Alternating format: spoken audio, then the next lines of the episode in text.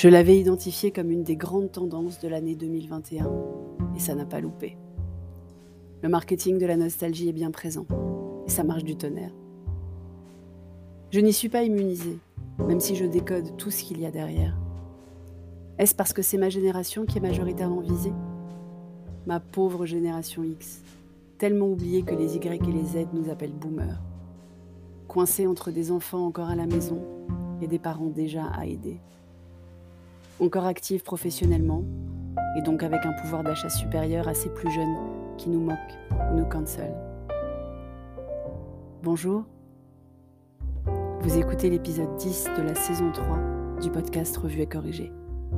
Cet épisode est tiré d'un billet du blog publié le 4 novembre 2021 et s'intitule Fille des années 80. Alors j'écris une newsletter, je te mettrai les liens dans les notes d'épisode, et je disais dès ma première newsletter de l'année 2021, la grande tendance de l'année en marketing serait la nostalgie. J'avais pas tort. On a eu droit au téléphone Fisher Price de notre enfance, tu sais, celui avec les yeux et le cadran rotatif, connecté en Bluetooth à un vrai téléphone maintenant. On a vu fleurir un peu partout des initiatives de revival de voitures, de produits, de packaging. Il ne manquait plus que le revival des contenus en fait. Et c'est arrivé. Quand ils ont célébré toute une soirée Grégory le Marshall, ça aurait dû me mettre la puce à l'oreille. Quand ils ont fêté les 20 ans du Loft cet été, et d'ailleurs aussi un premier épisode sur la Starac, j'aurais dû me douter qu'il n'allait pas s'arrêter là. Bref, j'aurais dû voir venir la façon dont je vais passer une grande partie de mes samedis soirs dans les prochaines semaines. Parce que oui, je l'avoue, je me suis retrouvée samedi soir devant les 20 ans de la Starac.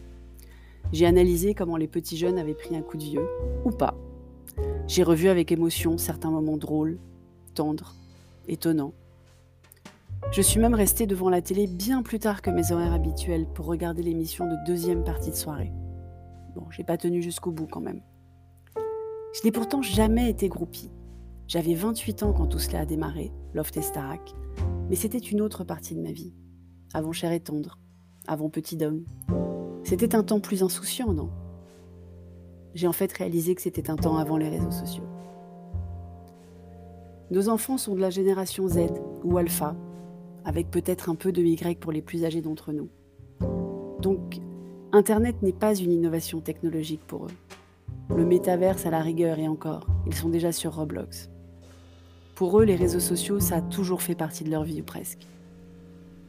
Ça m'énerve toujours quand sur les réseaux sociaux, justement, on me traite de boomer. Non, je ne suis pas boomer. Loin de là même. Mais ce n'est pas que les jeunes me prennent pour plus vieille que je ne suis. Ils ont juste zappé complètement l'existence de la génération X. Pourtant, quand ma génération était adolescente, les années 80 donc, on était les rois du monde. C'était la grande période de la pub, les années SOS racisme, le début de changements sociétaux qu'on pensait qu'on allait résoudre tellement mieux que nos parents, les vrais boomers. Mais on n'a pas réussi. Nos enfants nous reprochent de ne pas en avoir fait assez, et nous blâment pour nos modes de consommation et notre sexisme et autres discriminations en tout genre, hérités des années 80 justement, quand le succès s'affichait en Rolex et qu'on célébrait en chaussons les bouts des seins des femmes sexy en bas noir et général d'aviation. Nos parents nous blâment pour être trop cool avec leurs petits-enfants, parce que jamais, au grand jamais, ils ne nous auraient laissés avec autant d'écrans s'ils avaient été disponibles pour nous, eux. Enfin qu'ils disent. D'ailleurs, quand ils nous les gardent, nos enfants, ils ne les mettent pas moins devant les écrans, ou alors parce qu'ils ont un jardin, ou une maison à la mer, ou à la campagne. Ils sont bien contents de les voir en FaceTime et autres visio plutôt que de juste entendre leur voix, non? On est la génération sacrifiée des retraites, ceux qui ont cotisé et qui n'auront pas grand-chose. La génération punching ball au travail, entre des boomers qui n'en finissent pas de nous traiter avec condescendance et des jeunes qui pensent que notre expérience ne vaut pas une bonne chaîne YouTube ou de l'e-learning. D'ailleurs, sur le départ à la retraite des boomers, on nous avait dit que ce serait super pour prendre les places laissées vacantes avec un appel d'air énorme. Sauf qu'on a maintenant plus de 40 ans, voire plus de 45, et que du coup on est déjà trop vieux en fait. On est aussi la génération paumée parfois, avec les outils et les jeux préférés de nos enfants, qui n'arrêtent pas d'évoluer. Alors laissez-nous kiffer en paix les Fiat 500 et autres émissions de variété en linéaire. Ça fait de mal à personne, Et ça nous rappelle que nous aussi, on a été jeunes, il y a longtemps. Et c'est pour ça qu'on est la cible parfaite du marketing de la nostalgie. Merci de m'avoir écouté. Si vous écoutez sur Apple, surtout laissez un commentaire avec vos 5 étoiles.